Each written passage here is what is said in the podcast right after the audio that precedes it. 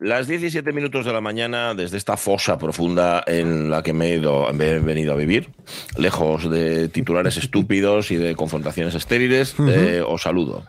Estoy haciendo ahora mismo el gesto este de las manos que hacían, ¿cómo se llaman los, del, los del Klingon? Los, los, Star Trek. Los del, los del Klingon. Es Klingon, no Klingon. Bueno, ya está. Ya, yo voy a decirte lo que contestaba Bailemos mi padre. el Klingon. No, yo, voy a, yo voy a decirte lo que decía mi padre. Yo digo Klingon para que tú puedas decir Klingon. Claro.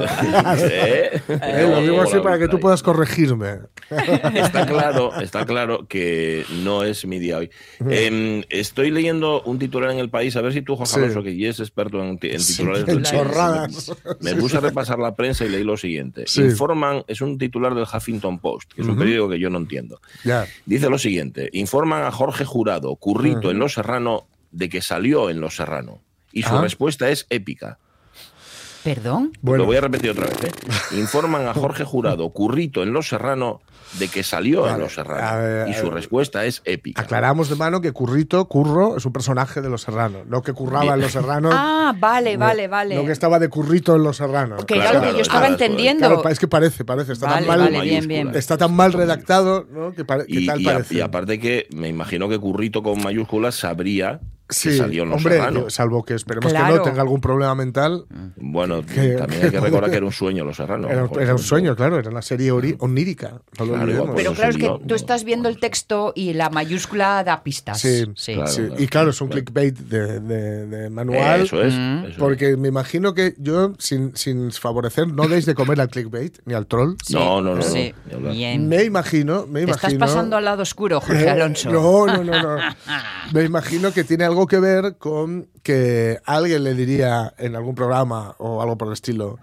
Eh, Tú eres curro el de los serranos. Sí. Y su respuesta fue. No me digas. lo que Épica. sea, ép- Dice que fue épica, épica, según el. Huffington Post, que efectivamente tiene un modelo de negocio bastante extraño, porque si no han cambiado, si no han cambiado, era de estos que que tú no. pagabas por escribir.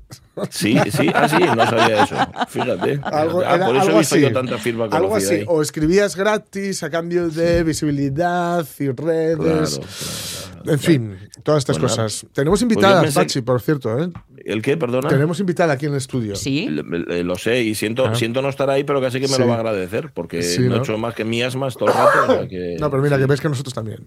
Ah, ya para que no te eche de menos. Esto se llama solidaridad. Sí. Muy bien, así me gusta. sí, sí. Oye, ¿quién es, ¿quién es nuestra invitada? Pues es Sara, a no, me, no recuerdo tu apellido, pero dilo tú. Hola, soy Sara Sirgo. Sí, Sara Sirgo, es verdad. Encantada. Hombre, pues de una voz limpia. Sí. Qué suerte. Me, acordaba, mira que me acordaba, estaba haciendo un, uniendo tu, tu apellido, o sea, esta regla memotécnica por Sí. lo de Margarita Sirgu. Ajá, Sirgu, sí. Ah, Sirgu, sí. tal. No sé si tenéis algo. No, la verdad, la verdad es que no. Y, y- y Nada. tienes también nombre de árbitro de fútbol, ¿no? Que Sara Sirgo. es- empieza nombre Ah, y apellido por la misma letra. O de. No dibujante de no cómic. sabía yo eso. De dibujante de cómic O de, también. de malo de, de, de- de Marvel, porque son todos. Sí. eh, tienen todos. Repiten la letra. O, Sí, sí. o a saber qué significa Sirgo en Klingón. Claro, claro. No, además, en mi casa somos las tres S, Susana, Santiago y Sara. Ah, mira, O sea sí. que- Mira, en la Eso mía- no es está- casualidad, Está hecho, ¿eh? está hecho a propósito, porque en casa de No. mi suegro, a mi suegro tomó una decisión en algún momento de su vida, que era que todos sus hijos tuvieran nombres con cinco letras. Y entonces Ah. a uno lo llamó Pablo, a la otra le llamó María Mira. y a la otra le llamó Lucía. Mira qué- Pero tenía qué que tener ordenado. cinco letras. No podía ser de otra forma. No, pues El- creo que lo mío fue casual. ¿eh? Fue casual. Sí. En, la, en la mía todos son, compartimos inicial, que yo creo que esto sí que puede, ser, sí que, puede que no sea casual. Compartir Ajá. inicial JA, Sí. porque Ah, es, es pues Jesús Alonso, que es mi padre, José Ignacio Alonso, que es mi hermano, Juan Alonso, eh, Ah, eso no es ex, profe tuyo, eh, que, tal, y Jorge Alonso. Y bueno, mi hermano es además eh, Juan Jesús Alonso, Sí. JJ, que es como le conocíais en el instituto, sí, ¿no? sí. Él, él es el replicante. Sí, sí. Y, y entonces todos podéis firmar JA. Todos podemos firmar J y llevar la misma camisa bordada. Ah, muy bien, podéis heredar las camisas. Claro, Señor. claro. Ahora llegamos. Ahí está, Bueno. ahí está, ahí está. lo que os ahorráis bordan- en bordador de Sí, camisas. hemos hecho bordón ¿Verdad? 4. Gracias a eso. Gracias a eso. una No conozco Oye, pues- de nada a Currito. Le estoy viendo el careto y no sé ni quién es de en la Yo realidad. tampoco, es Pues, no recuerdo. Yo era el niño. No. Sí. El pequeño. Oye, el pequeño, el pequeñín, sí, Pequeño sí, sí. Hay otro de, de ellos que yo he coincidido en algún festival, curramos en algún festival, porque es el teclados de taburete. Eh, sí, sí. Ah, sí. mira. Anda, eso sí que no lo sabía. El mediano, creo. Es el teclista de taburete, el que es familia del los Aragón. Uno de los que están en Ah, los Aragón. bueno, creo, ¿eh? que se sale, que, que de los Serrano también se sale. De los Terrano también se sale, pero se cae en taburete. Te sientas Se en taburete. lado, sí, sí, entonces, y vale. estábamos teniendo un debate, Pachi, súper ¿Qué me interesante. Estoy yo para un debate hoy, en venga. off acerca de Gary Lineker- la BBC y Gary Lineker. Ah, sí, sí, lo escuché. De- Eh, es- es- es- sí, de hecho y hu- hubo un plante, ¿verdad? Sí. De todos los programas deportivos en la BBC y Sí, volvieron sí. otra vez a... Han vuelto a ponerle a- en el Match of the Day, que es el, el peri- el que lleva presentando 20 no sé cuántos años. Eh, Gary Lineker, para quien no sepa, fue máximo goleador en México 86. Fue, fue Gary Lineker y no Maradona. Y jugó en el Barça. Jugó en el Barça unos años hasta que llegó Cruyff, le puso de extremo y se marchó. Y lo que dijo fue que, era, que, no, que las políticas de mi- inmigración, que estaban por, por estos accidentes terribles, accidentes que no son accidentes, No, exacto. en el Mediterráneo, que pues ahora que está empezando a hacer bueno, pues vuelven a, a ocurrir. Y comparó a las- la- el lenguaje que se utilizaba en su país con el que se utilizaba en Alemania en los años 30. Entonces, el- el- la cosa es que la BBC se hizo, eh, utilizó esa cláusula de su contrato en el que dice que un empleado o una empleada de la BBC no puede dar opiniones eh, privadas.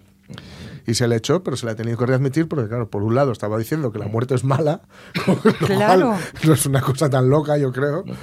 Y eh, por otro lado hubo, hubo muchísima presión porque es un tipo muy, muy, muy, muy, muy popular ¿no? en, en Inglaterra y ha vuelto. Y el, el siguiente tweet, en plan de no me voy a. O sea, de, de he ganado. ¿no? Sí, sí. Ha sido. He pasado unos días muy raros, nada comparable a quien tiene que subirse a un cayuco para salvarse la Toma. vida. Eh, Sí, sí, señor. sí, señor. Aquí está taza, taza y media. Claro. Ahí lo tienes.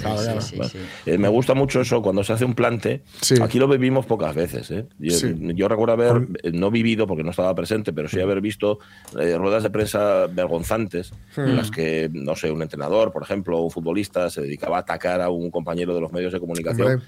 Hay veces en, la- en las que ese ataque tiene sentido, pero hay otras veces que no. Reco- ¿Os acordáis de una de De Javier Clemente, Clemente en el Molino, por ejemplo?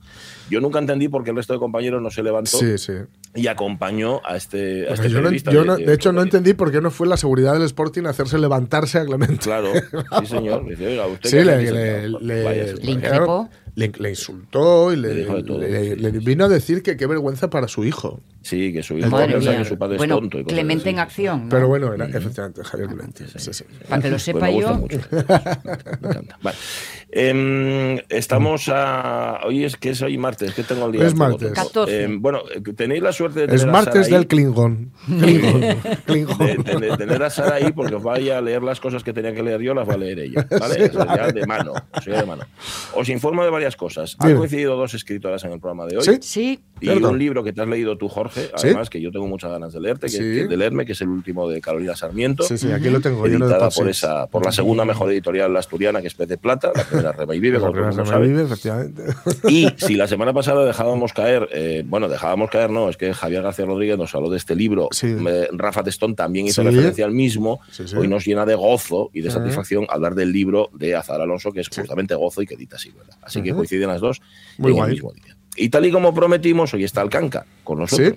Va a estar, ya a ver si saco voz para, el- Sí, para sí. ese tramo del programa. Bueno, irás calentando, un- no te preocupes a lo largo de la mañana. club Tú ahí no, ya- esfuérzate. ya, ¿eh? ya me voy calentando, sí, Eso no te es. preocupes. ya. Pero en ese momento esfuérzate. Luego, si vuelves a caer, no te preocupes. Claro. Sí, señor. sí, señor. Bueno, eh, otra cosa os digo. El Facebook de hoy. Sí. Eh, estamos hablando de niñerías, o sea, de cosas infantiles. Es que a mí me lo dicen mucho. Ah. Y me imagino que a vosotras y a vosotros también os lo dicen. Y ya no tienes edad para hacer determinadas cosas. Los huesos te avisan, los músculos también. Claro, para hacer cosas, por ejemplo, saltar vallas. Yo el otro día intenté saltar el potro, hicimos una visita a, a mi colegio y eh, intenté saltar el potro que en, mi, que en mi adolescencia yo era incapaz de saltar. Y claro, me di cuenta que en mi madurez también soy incapaz de saltar. Así que hice solamente un amago y no lo salté. Pero hay otras cosas que uno hace y que son comportamientos absolutamente inmaduros. Y, y eso, eh, por eso es por lo que os preguntamos. Cosas que hacéis que son impropias de vuestra edad. Buf. Sin avergonzaros, ¿eh? O sea, decir, "Bu- buf". Yo como ya, buf, esto promete, ¿eh? Vale, vale. Vale, Em, vale pues ya está. Em, eso es lo que tenéis que poner en Facebook y llamar al 984 1050 48. Dije Facebook, sí, dije Facebook. Pon la sintonía, José, por favor. La radio es mía. Con Pachi Poncela. Pues me alegra mucho que esté Sara Sirgo, que esté Sonia Villaneda, que esté Jorge Alonso, que esté José Rodríguez, porque así el programa va a salir adelante. Esto está claro. Que venga Ismael Díaz Galán, por Sí, ejemplo. Sí. ¿eh? Como martes tengamos a César Alonso. Y, y que esté la mitad de ti. Iglesias. Sí, sí, está ¿no? muy bien. Está muy bien Porque tú estamos estás al 50. Yo, yo estoy así. a- Así a- que a tenemos la 50. mitad de ti hoy. Oye, y hay una cosa importante, que hoy es martes y en la radio mía hablamos de salud mental.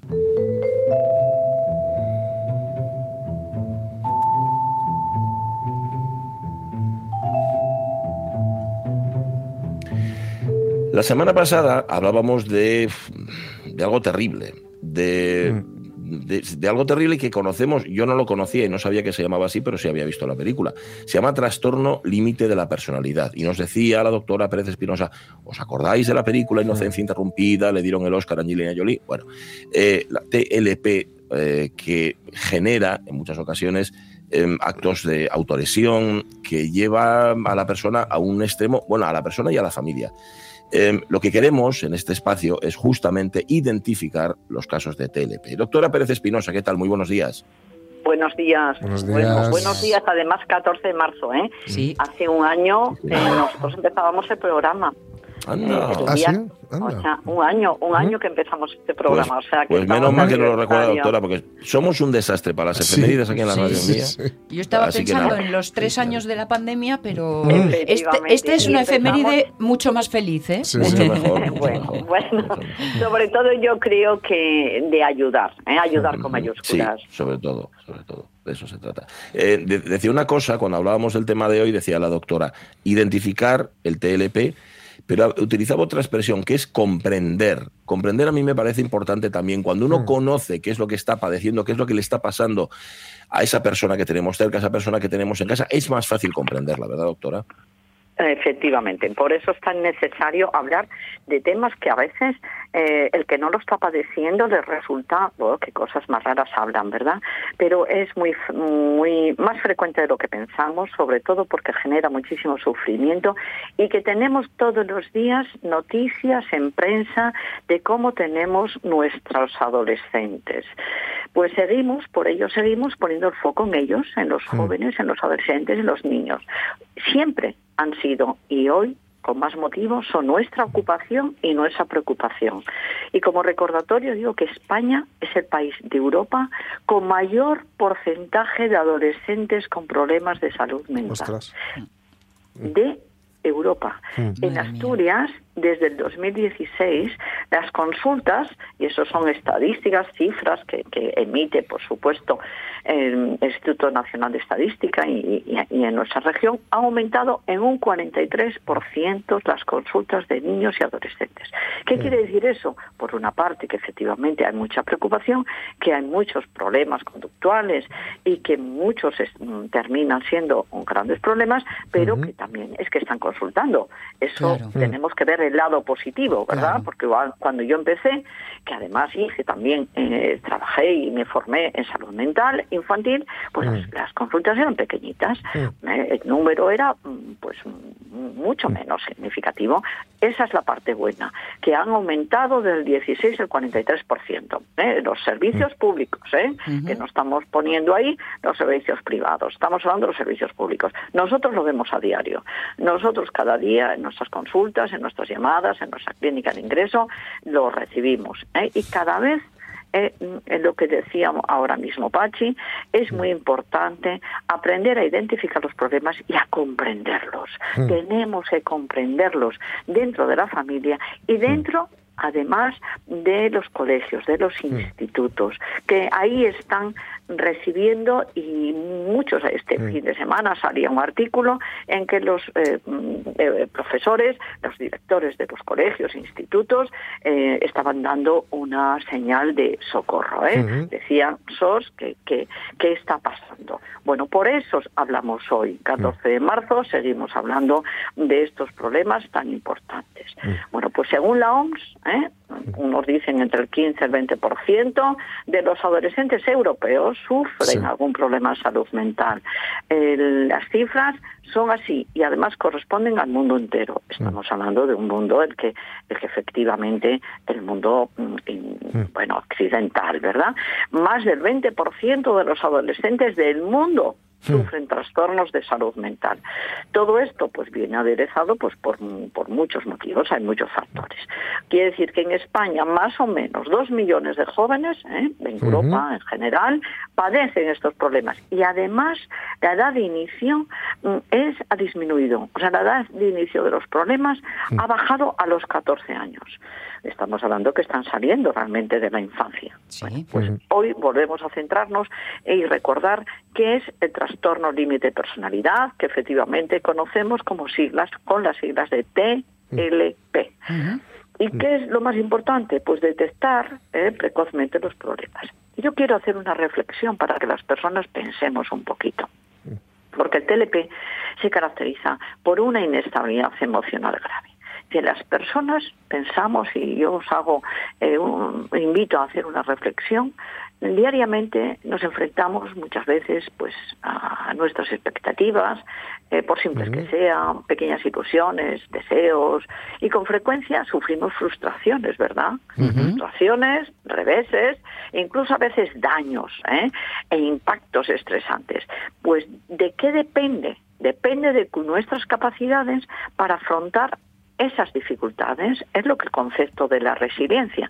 Ante las eh, ante las dificultades demostramos eh, de qué de qué material estamos hechos.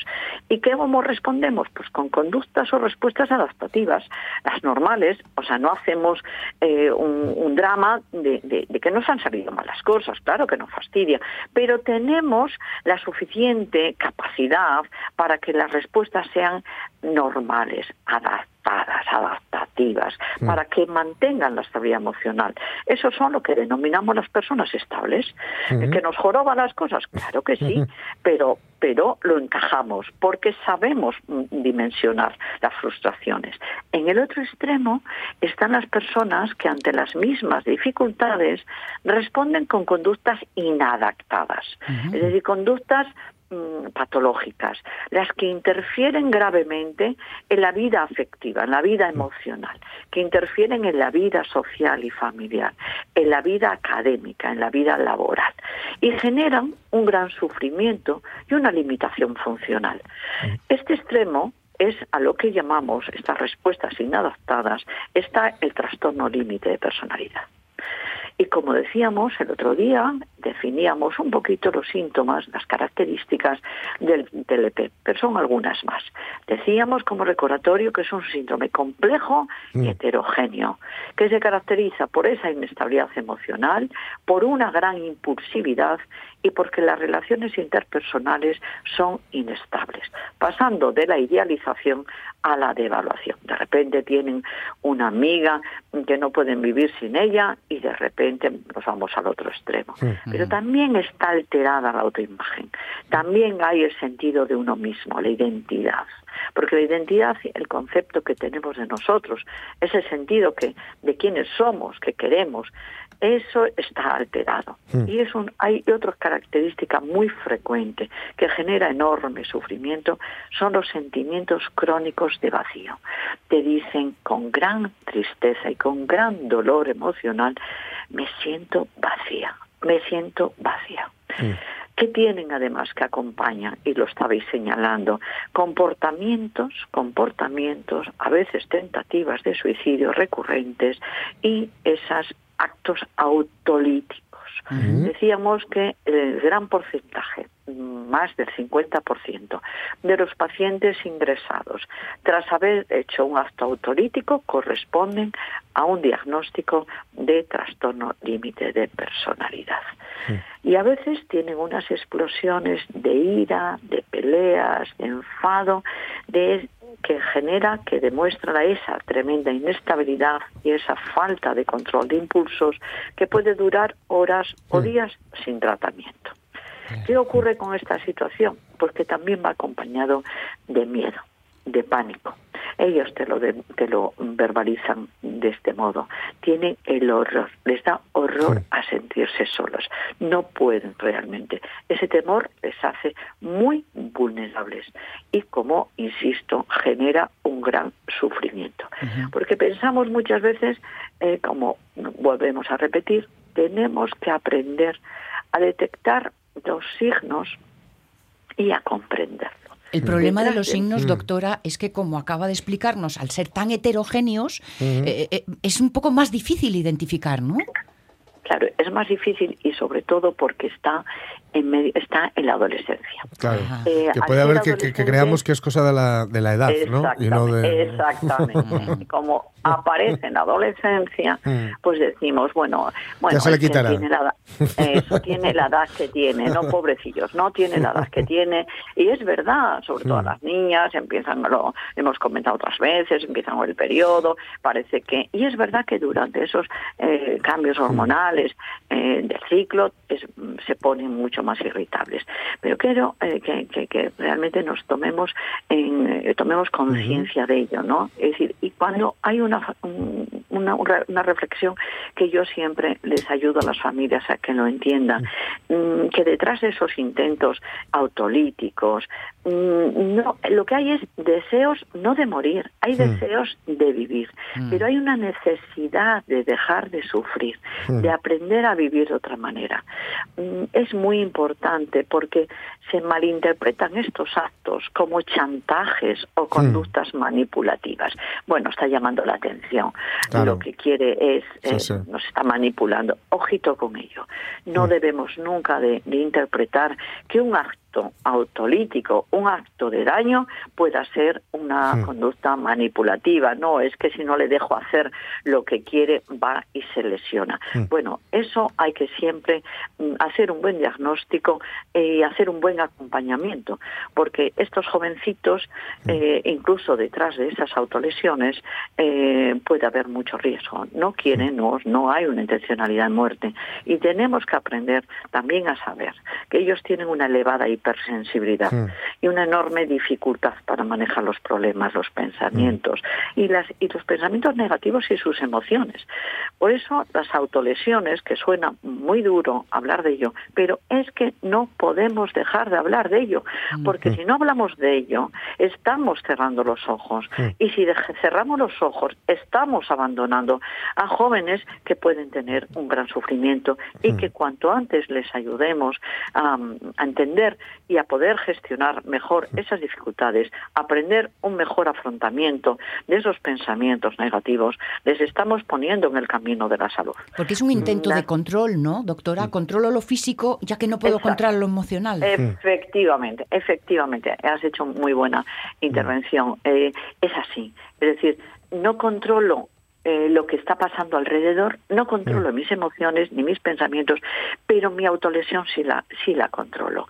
Eh, ¿Qué ocurre con ello? Que las formas más frecuentes son los cortes, o sea, más o menos alrededor casi del 50%, eh, la forma de lesionarse son a través de cortes que tienen en los brazos, en los muslos, en el abdomen.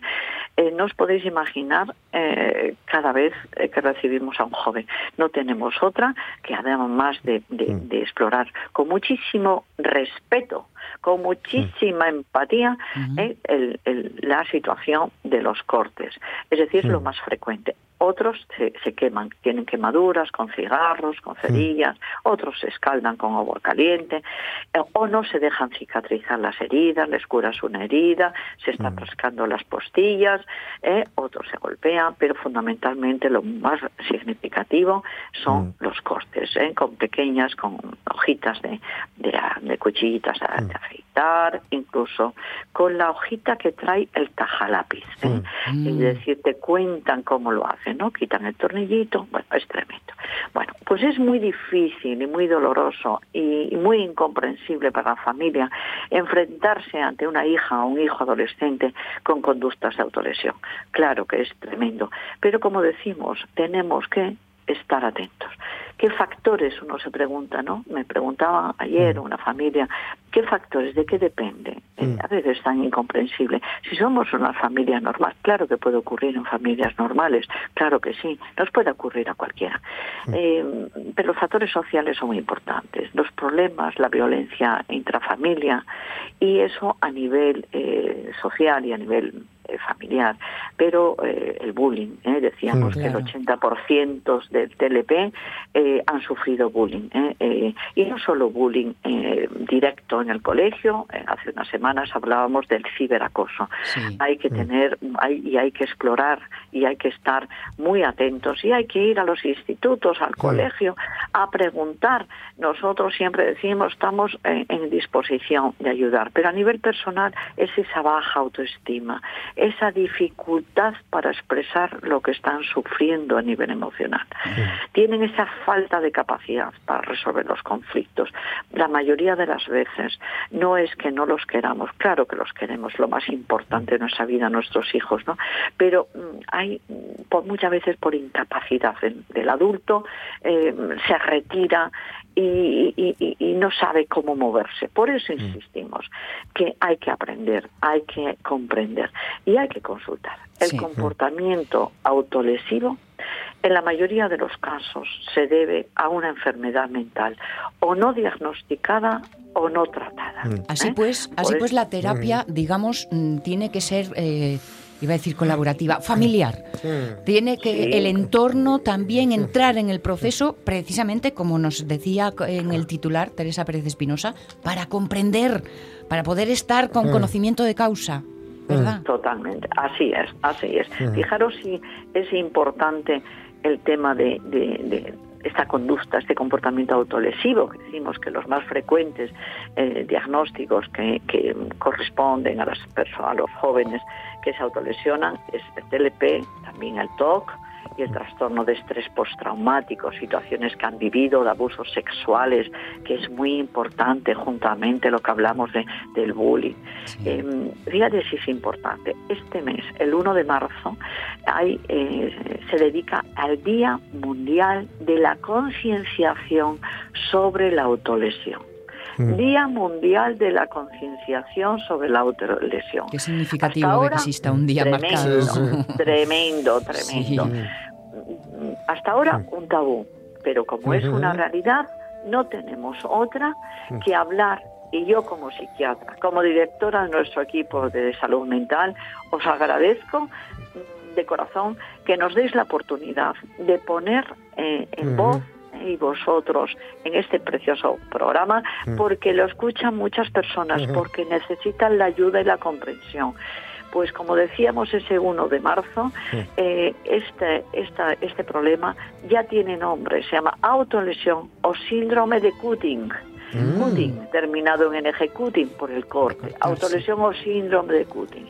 Mm. ¿Y qué señales de alarma tenemos? El cambio de vestimenta. Para, para que quede ya en nuestra mente como ¿Eh? mensaje final, señales de alarma a las que es. estar Mm. atentos.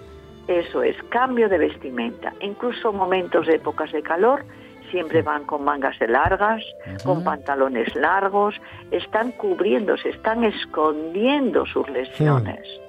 Cuando eh, este joven, este adolescente se aísla, está demasiado tiempo solito en la habitación con su ordenador o en el baño.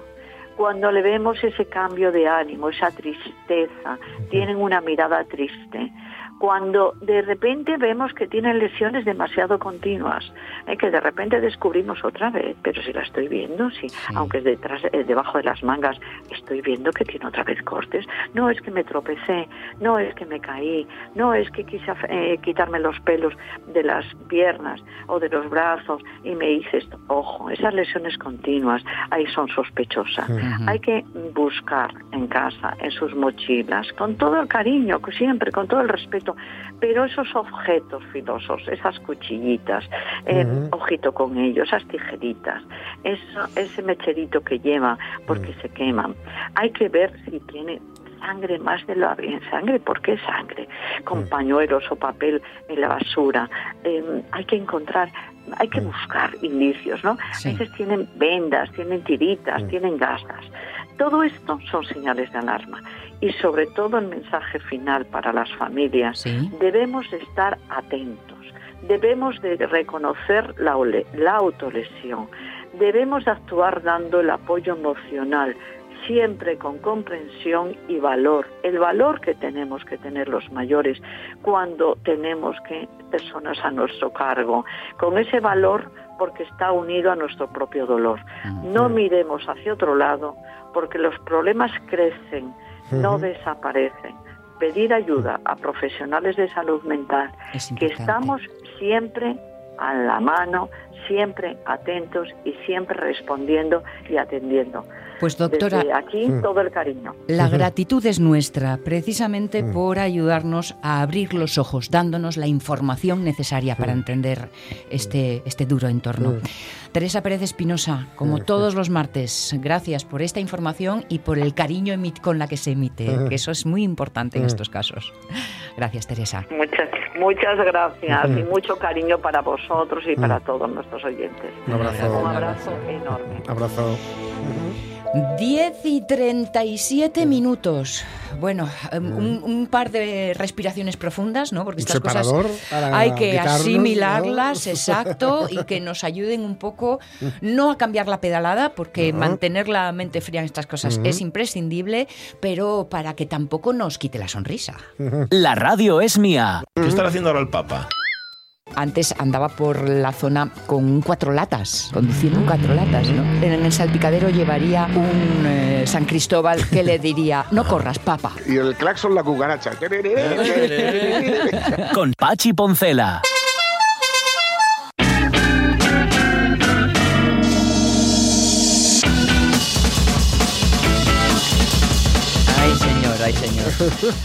bueno, pues oye, para intentar lo de la sonrisa, que tampoco Sí. viene nada mal, habrá que acercarse a, esa, a esos titulares que tú vas reencontrando por las esquinas y que a veces no dicen lo que pretenden, Sí. ¿eh? porque ya vemos cómo nos engañan, sí. y que dan eh, ocasión a más de un guiño. Sí, en otras ocasiones dejan estupefactos, como por ejemplo este. Las abejas aprenden a bailar viendo cómo danzan sus mayores. No escuches. Los machos no bailan. Trabajan, beben, tienen la espalda hecha polvo, pero no bailan. No te muevas, estate quieto, haz lo que quieras, pero no se te ocurra bailar. Dance usted, dance usted, ¿no? ¿Qué estás haciendo? Esto me encanta. Deja de bailar, maldita vedette. Maldita vedette. Deja de menearte. ¿Me estás escuchando, moñas? ¡Para! Deja de menear el culo. Sé un hombre. Da una patada, pega un puñetazo, muérdele la oreja a alguien. Que se lo está diciendo a sí mismo, además, momento- ¿no? En no, la es peli. una, es una, mm, una cinta. Ah. Es una cinta. Ah, vale, vale, vale. y él es, es, un, es In and Out. Con, Sí, con- sí. con- siempre me equivoco con su nombre porque me- que es Kevin Klein. ¿no? Sí, Vale. sí. Es que siempre lo confundo con Calvin Klein. No, ese y el es otro. es y el. Vale, pues es un momento en el que él eh, se va a casar, pero todos, digamos, todos, to- todo apunta que es gay. ¿no? Y entonces que se pone una cinta que es para, para hacerte más macho, ¿no? Y te dice, y es un poco la, la prueba del algodón es que no bailes, ¿no? Y esto que, está, que le dice la cinta de eh, los hombres no bailan, tienen la espalda hecha polvo, trabajan, no sé qué. Hay un momento además muy guay porque... eh, claro, evidentemente hay que suspender la incredulidad, es una película, Sí. entonces la, la cinta da por hecho que sí que estás bailando y que Sí. es cuando empieza a gritarte. Y está muy bien cuando dice, fíjate en Arnold por Schwarzenegger. Dice, Arnold no baila, dice, apenas sabe andar. bueno, en este caso habla de las abejas, evidentemente, y de los complejos movimientos que usan para indicar dónde hay flores Sí. y que son transmitidos culturalmente. ¿Dónde, qué tipo y a qué distancia? Sí, Ojito esto- que cuentan de todo sí, estas esto chicas. tenemos que, contar- que contarlo, con, o sea, Sí, comentarlo con César. Luego le comentamos, sí, con que nos va a hablar un poco de esto y de algunas cosas más. Claro, porque a mí me llama mucho la atención, sobre todo, mm, si es un hecho cultural o no. Porque si se puede llamar hecho cultural a algo que no tiene que ver con, con Es cultural porque no es humano, genético. pero claro, cua- todo lo que no es genético Es aprendido. y si es aprendido es cultural. Exacto. ¿no? De hecho, si no me equivoco, incluso tienen, entendedme entre comillas, Sí. que luego César diga, ¿eh? tienen idiomas diferentes. Claro. Es decir, según la comunidad, Claro, el baile. Claro, claro, claro, efectivamente, claro, porque no será lo mismo aquí que, sé yo, en Alaska. Por ¿no? ejemplo. Por ejemplo, me imagino. En Alaska deben de bailar Bueno, en Alaska poco, ¿eh? bailarán agarrado. Sí, sí, apretado. Tiene que hacer un frío. En fin, esa es la primera de las noticias. La segunda. Iturralde desvela cómo le presionó Florentino Pérez. A ese Wolf le haré una oferta que no rechazará. Ahí está. Básicamente le- le- le- voy, a centrar a quienes no sean. Y ponnos en antecedentes, futboleros a los futboleras. futboleros. Iturralde es un ex árbitro, un Vale. ex colegiado que trabaja Vale. para una cadena cara y que está ahí pues para ver si esto fue falta, no fue falta, etcétera. Bien, ¿no? bien. Opinión técnica. Al hilo de este caso tan feo, tan feo, tan feo, en el que eh, bueno, se ha sabido, se ha filtrado y, y se ha, y se ha visto que es cierto, o al menos parece que es cierto, porque la fiscalía ha denunciado al Barça Sí. por pagos al vicepresidente, al ex vicepresidente del comité de árbitros, eh, por cargo de 7 millones de euros, creo, o algo así. Eh, parece ser o, o, mm, que era por informes, Sí. informes de fulanito está últimamente que pita más, eh, yo qué sé, cualquier agarrón, fu- fulanito, es decir, todos los clubs tienen, eh, digamos, pagan por tener informes externos de cómo Sí. van los árbitros, pero el Barça Pero- pero- pagaba directamente a la fuente. Claro, no al sheriff del Claro, asunto. Esto, esto es feo, seguramente se ha constituido de deli- de delito. Ujú. Es- Es cierto que no se ve tanto contra el Barça como con quienes eran presidentes en aquel momento, que eran Sandro Rosell primero y, y otro cuyo nombre ni siquiera recuerdo ahora mismo. ahora. Después, eh, ¿qué ocurre? Que entonces, claro, se está hablando mucho de, claro, en aquella época el Barça ganó un montón Sí. y estaba pagando al, al- al Insisto en que, salvo que salga lo contrario, de momento no ha salido nada de hemos- Vale. pitábamos a favor del Barça. Mira, ¿no? sea como fuere, feo Es, queda. es muy feo y es ilegal. Y es ilegal porque es pagar, a- aunque sea por un servicio que no tiene que ver Sí. con pitar a favor o en contra, es pagar al tío que, que- que tal. No se puede hacer esto. A una empresa externa sí, Mm. allí no. No Lógico, puede, lógico, ¿no? lógico, aplastante. Siete millones de euros, además. Es, un- Sí. es una burrada. Sí, que te En da fin. pa' unas cañas. Entonces, ¿qué es lo que ocurre? Que ante, ante esta cosa de, de lo del Barça, pues este, este árbitro, Iturralde, mm, también un poco picado por unas informaciones, por un reportaje que le hicieron en la, en la cadena del Real Madrid. Sabéis que los grandes clubs Tienen cadenas propias, medios, ¿no? Barça. TV, Real Madrid TV, etcétera. Yo, a ver, como, como buen culé, hay veces que veo Barça TV. Como que no me sorprende, fíjate. Pero intento limitarme a ver los partidos em, clásicos. Partidos clásicos para revisitarlos a los que ganamos, claro. Porque el ¿Tenéis resto- encuentro clásico ahora, no? Eh, sí, la el fin de semana que viene. Ah, el, ves, el eh. sábado o el Ah, domingo. ah. Sí, sí. Uf, tensión, tensión. Sí, sí. El caso es que este Iturralde dijo, vamos a ver, que esto de lo de meter presión a los árbitros, que Sí. yo sé- él, él ha sido árbitro muchos años, Que lleve siempre. esto no es nuevo, meter presión, meter Sí, presión. Entonces contó cómo Florentino Pérez, actual presidente del Real Madrid, eh, le metió, los árbitros tienen un- una especie de vestuario propio, ¿vale? Y después de un partido en el que además el Madrid había ganado 6-1, o sea que eh, le se metió allí Sí, y le dijo, bueno, le fue a saludar, ellos se había duchado él y sus dos linieres, sí. y le dijo, solo os pido que me pitéis igual que al Barça. Huh. Y entonces eh, Iturralde, al parecer, dice que él se rió y que dijo, ¿esto es en serio? Dice, es, es una broma y tal, ¿no? Sí. Dice, no, no, esto es una conversación en serio. Y entonces dijo, bueno, pues yo ahora mismo me voy de aquí. Para que no haya ninguna duda Sí. de cuál es la posición y tal. Entonces dice, los árbitros no nos dejamos chantajear porque nos llevan intentando chantajear toda la vida y nunca lo hemos conseguido, ¿no? Pero bueno, esta cosa de cómo le presionó este rollo mafioso de ir a buscarte al vestuario, ahí con, te lo imaginas, ¿no? Entrajetado y tal, con toda la pasta. Pero esto fue ahora entonces. No puede no, no, ser, no, porque fue entonces. No, esto es cuando él era árbitro. Vale, pero claro, yo que- a- a- opino en vacío porque Sí, ya sí, de esto sí. no tengo ni idea. Pero yo soy Iturralde y diría, claro, como siempre, como a todos. Por eso, por eso, por eso digo que siempre les, es lo que dice Iturralde, que siempre se les ha intentado presionar y que nunca han podido. Nunca han podido porque el colectivo arbitral sobrevive gracias a no, no dejarse presionar ¿no? por estas cosas. Pero lo que dice es eso, que no solo es el Barça el que de alguna forma lo intentaba, sino que también el, el Real Madrid hacía lo propio, lo que pasa es que de una forma un poco más directa, ¿no? Pues Sí. Personándose en el vestuario, digamos. ¿no? Bueno, bueno, bueno. Oye, eh, tenemos a Carolina enseguida, Ah. eh, porque tenemos charla Sí. con ella, pero yo creo que podemos terminar una Sí, tercera. tenemos eh. una tercera de estas noticias Además es que, absolutamente- es que con este titular Claro, necesito son- saber más. Yo re- recuerdo que las noticias son reales, ¿eh? son muy locas, pero son, muy- son reales. Papel de aluminio en las uñas, dos puntos. El secreto que cada vez hace más gente. Cuando diga vuestro nombre, vendréis hasta aquí. Yo os colocaré el sombrero sobre la cabeza y seréis seleccionados para una casa. Sí, yo concretamente el sombrero de Albal, Sí, en este caso. sí. Es el que van a poner. El Bueno, sombrero de uñas, sí, Albal. el científico ruso mm, tiene, tiene un nombre que para ser científico es de no creer. AV, AV, AV, AV, sí. AV, perdón. Eh, Skorkov explicó que el aluminio tiene un efecto beneficioso sobre el organismo al hacer referencia a la bioenergía, es decir, a la energía solar almacenada. Los curanderos suelen utilizar productos especiales para almacenar energía y, según la medicina tradicional china, el cuerpo humano está formado por células directamente conectadas con el campo energético de la Tierra. El papel de aluminio distorsiona este flujo de energía reteniéndola dentro del cuerpo y acelerando sus beneficios. Yo añadiría como final otro efecto sonoro. Cri, Cri, cri, cri, cri, sí. porque Sí, hay que leerlo varias veces para O sea, mm, suponer que dice. sí, o sea, pues nada. resulta que intercambiamos energía con la Tierra, pero si nos ponemos papel de aluminio, nos la quedamos. Nos la quedamos. Y no la intercambiamos con la Tierra. Que digo yo- Es un papel aguanón. Es, es- es un papel profundamente egoísta. Que puestos y de a- aluminio. de puestos a, ¿no crees que la Tierra sería la que nos da a nosotros? Mira, en la de Tierra, no, robernos, la tierra no robarnos? quiere, no quiere la energía de la gente que se tapa con aluminio. sí, no la quiere. No la quiere. Dice, esa energía pues, te la puedes quedar. No pasa nada. Ay, ay, ay, ay. Mira, para lo que no hace falta ponerse ningún sombrero, o quizás sí, aunque solo sea para poder quitárselo y saludar, es con nuestra próxima invitada.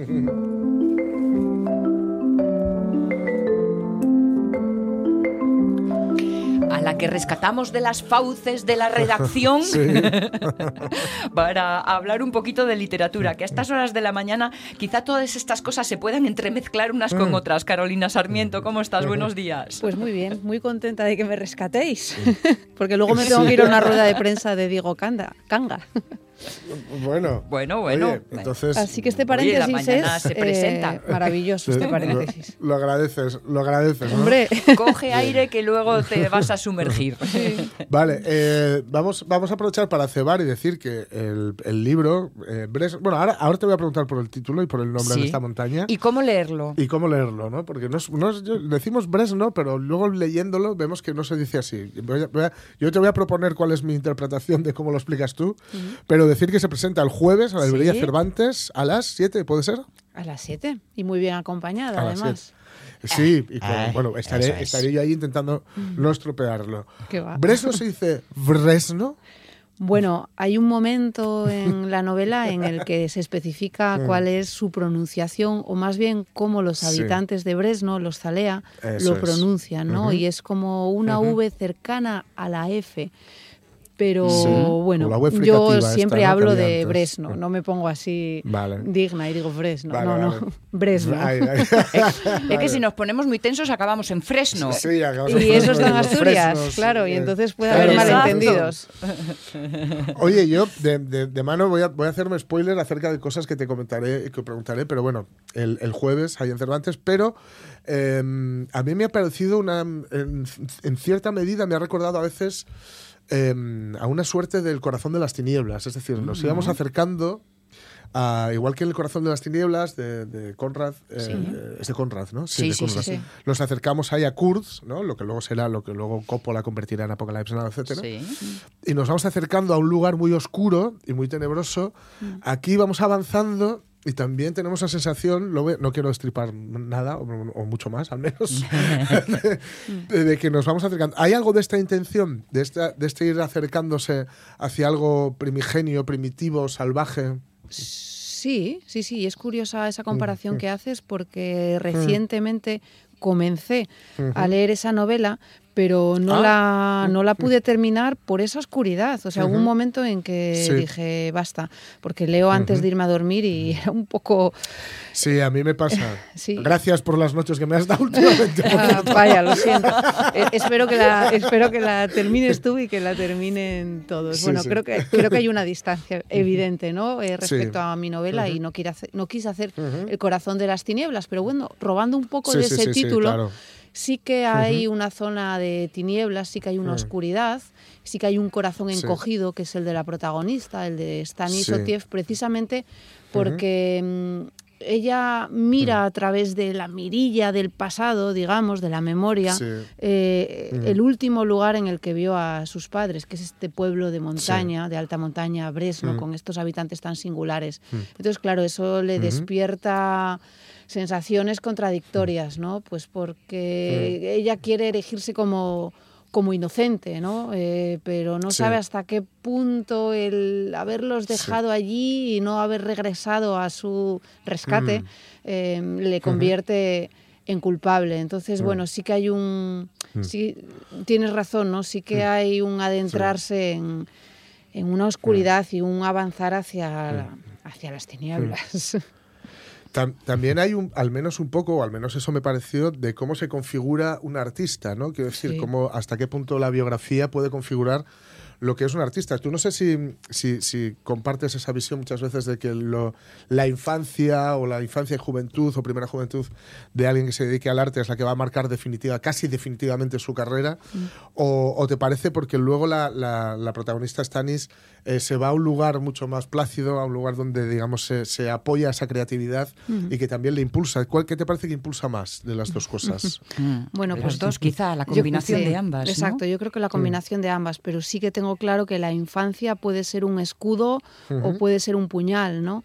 En su caso Sí. eh, le abre una herida de por vida y ya siendo adulta y habiendo ganado pues su propia personalidad, que le ha costado Sí. mucho, ¿no? Dejar atrás la huella que le han dejado sus padres, eh, pues sí que se, se descubre, ¿no? La novela también se puede entender como ese viaje del héroe, ¿no? Ese viaje de conseguir Sí. Eh, tu, propia personalidad. Eh, creo que, que la vida adulta eh, debería de ser una segunda oportunidad, ¿no? Para, Hmm. para redirigirte. Y en su caso ella lo Sí. intenta, aunque arrastra una sombra pesada y oscura. Sí. La vida adulta y el, y el tener. mm, No voy a decir la suerte, a mí es que decir la suerte siempre me, me- me fastidia un poco, ¿no? Pero, pero vam- vamos a sintetizarlo en eso, en tener la suerte de encontrarte con gente como, como la, la que se, la- se encuentra la protagonista, digamos, que, que la rescata de esa, de esa oscuridad y la permite mirarla con cierta perspectiva, porque si no, ella... Le muestra otros mundos, Sí, ella se hubiera quedado, quedado un poco, digamos, mm, enfangada allí, ¿no? Bueno, a ella le salva tanto el arte, en este caso entendido como el ser letrista y música, Sí, Eh, sí, le sí. salva la distancia sentimental, no, no Mm. la logra, esa, esa huida sentimental Mm. no la logra porque continúa anclada, pero sí esa distancia física Mm. le salva. Eh, Mm. Y luego algo que es básico, que es eh, encontrar esas personas, esas almas gemelas con Mm. las que te sientes Claro. identificada, es decir, lo maravilloso de la amistad, ¿no? De encontrar fuera de tu familia a quien te comprende, a quien te apoya, a quien te impulsa. Y también el, el- el dar con un lugar con el que te sientes identificado, que eso es básico, ¿no? A veces vivimos Claro, en un entorno que por lo que sea no es el nuestro. Ella al, al final de su periplo vital, ¿eh? que, que es siempre una sí. huida, pero al final de su periplo eh, logra encajar y conectar totalmente con una ciudad, que es estáis hablando. Sí, estáis hablando de la familia heredada y de la familia Sí, elegida de la alguna familia forma, que, ¿no? que te encuentras y que haces tuya, ¿no? Y con, y con la que in- encajas. ¿no? incluso físicamente, Sí, sí, hablando sí. de un lugar Claro, y todo claro. esto. Sí, porque está muy bien cuando dice que una cosa es la capital y otra es su capital. ¿no? Una cosa es la capital, la ciudad de la que va a hablar, y otra Mm. aquella que aquella en la que ella vive se encuentra. Oye, yo durante la, la lectura, aparte de, de- de proporcionarme amplias pesadillas, que de aquella Vaya, hombre, vaya. ya te la cobrará. Bueno, anda, ya te invitaré a algo. eh, Eso es. Eh, la, la, habitación me, me olía mucho a, a, a, humo, a madera húmeda, a madera quebrada. Uh -huh. tal. Yo no sé, tú a la hora de sentarte y escribir, claro, sentarse y escribir eh, incluye, a ver, sin, sin enloquecer, el adentrarte en eso, en aquel, aquello de lo que estás escribiendo. Con lo cual, tú estuviste en un lugar mm, ciertamente incómodo, inhóspito y peligroso durante mucho tiempo. Mm, sí, bueno, sí que fue un reto ¿eh? para mí adentrarme en mm. esa oscuridad, en esa madera que dices eh, con sí. cierto humo, ¿no? Eh. El lugar físico, si nos vamos a, li a, lo literal, es cierto que escribí gran parte de esta novela, si no casi toda, y luego la volví a reescribir en una casa de campo, ¿no? Rodeada por, por sí. prado y montaña. Claro. Eh, no sé hasta qué punto esto puede haber influenciado el paisaje como metáfora. Pero bueno, lo que más me costó, más allá de, del paisaje, que de una -huh. manera pues lo, lo, amas y por otra lo temes, ¿no? Por, cuando se uh -huh. convierte en salvaje, eh, fue mm, eh, describir, por, bueno, no es tanto describir, uh -huh. porque como es un testimonio y está escrito en primera persona, sí. es hablar, uh -huh. reflexionar desde la mente de, de, esta mujer atormentada, eh, pero que guarda un secreto. Entonces, digamos mm. que entre el juego de la ficción del, del misterio sí. y eh, uh -huh. lo, lo, más sentido de, de, de, de, su desgarro, bueno, pues, pues fui, sí. fui avanzando. Sí es cierto que no fue un, un, sitio cómodo, pero me gustan los retos y como también me gustan las leyendas, el terror, pues claro. lo, lo, lo, eché ahí, lo eché ahí todo. Al, sí, eh, sí, sí. Afortunadamente esto es ficción, ¿no? Aunque juego mucho claro. con esa frontera entre la ficción y la, y la realidad. Muchas veces... Eh, y lo legendario, ¿no? Sí, viendo noticias o o con desgracias que puede haber sucedido cerca de mí, pero no directamente a mí, pienso muchas veces que si me ocurriera algo terrible, como le puede suceder a la protagonista, creo que sería incapaz de escribir. Si yo escribo todo esto es porque es algo que claro. no me sucede a mí claro. y eh, eh, en lo que puedo fantasear y, y, y, jugar. Si fuera algo real no podría jugar jamás. Mira, hay algo, hay algo que a mí me gusta mucho en la, en la, en la, en la ficción, ¿no? las novelas, etcétera, que es la, la, estructura. Hay momentos en los que estás diciendo que no vaya a Bresno. que no vaya a Bresno. Sin embargo, de una forma muy fluida y natural, pues acá, evidentemente tiene que acabar, tiene que acabar yendo allí. Pero consigues que sea eso, de una forma fluida, y natural y no como eh, algo así de esto del fatum, el destino trágico que sí. se utilizaba en la, en, la, en la, bueno, en la literatura griega o sin utilizar tampoco el, el deus ex machina. Con lo cual, es muy inquietante, pero es muy recomendable, muy, muy, muy recomendable leer Bresno, porque, o sea... Que, que bueno. no es ir al corazón de las tinieblas, no, sí es no, no. ir al corazón, mm. en este caso, de un lugar y de una, mm. y de una protagonista. Carolina Sarmiento, chica, mm. yo bien lo siento, pero sabes que lo del paréntesis todo tiene ya fin. Se acabó. te, te, voy Tienes a, que ir a la rueda de prensa. Te voy advirtiendo. Veo el ejemplar de Jorge Alonso, está sí, lleno de post Está lleno de post Así, ¿eh? ¿Eh? Así y, o sea que prepárate, prepárate para la cita del jueves. Uy, estoy, estoy preparada e ilusionada. Exacto, sí, sí. Me hace mucha ilusión que me acompañe. Muy Librería bien. Cervantes, jueves, 7 de la tarde, Eso cita es. con Bresno. Carolina, gracias. Gracias, gracias a vosotros por invitarme. Un abrazo. Un placer. Un abrazo, hasta no. luego y eh, eh, como la información tiene su ritmo, sí. pues hay que ir, pero nosotros también. es decir, lo sabe Carolina, además. Eh, claro, claro. Nos gusta hacer estas paradas porque nos permiten un poco hacer suma y sigue, ponernos en tiempo y lugar para luego poder volver luego a andar por los montes y por donde haga falta. Así que quedaos con la información. Después tendremos charla con el Canca, efemeridona, que no he echado un ojo, no sé de qué va el efemeridona. La charla con el Canca es la efemeridona. Ah, vale, vale, claro, es verdad. ¿Ves cómo estaba yo despistada? Bueno, que no os preocupéis.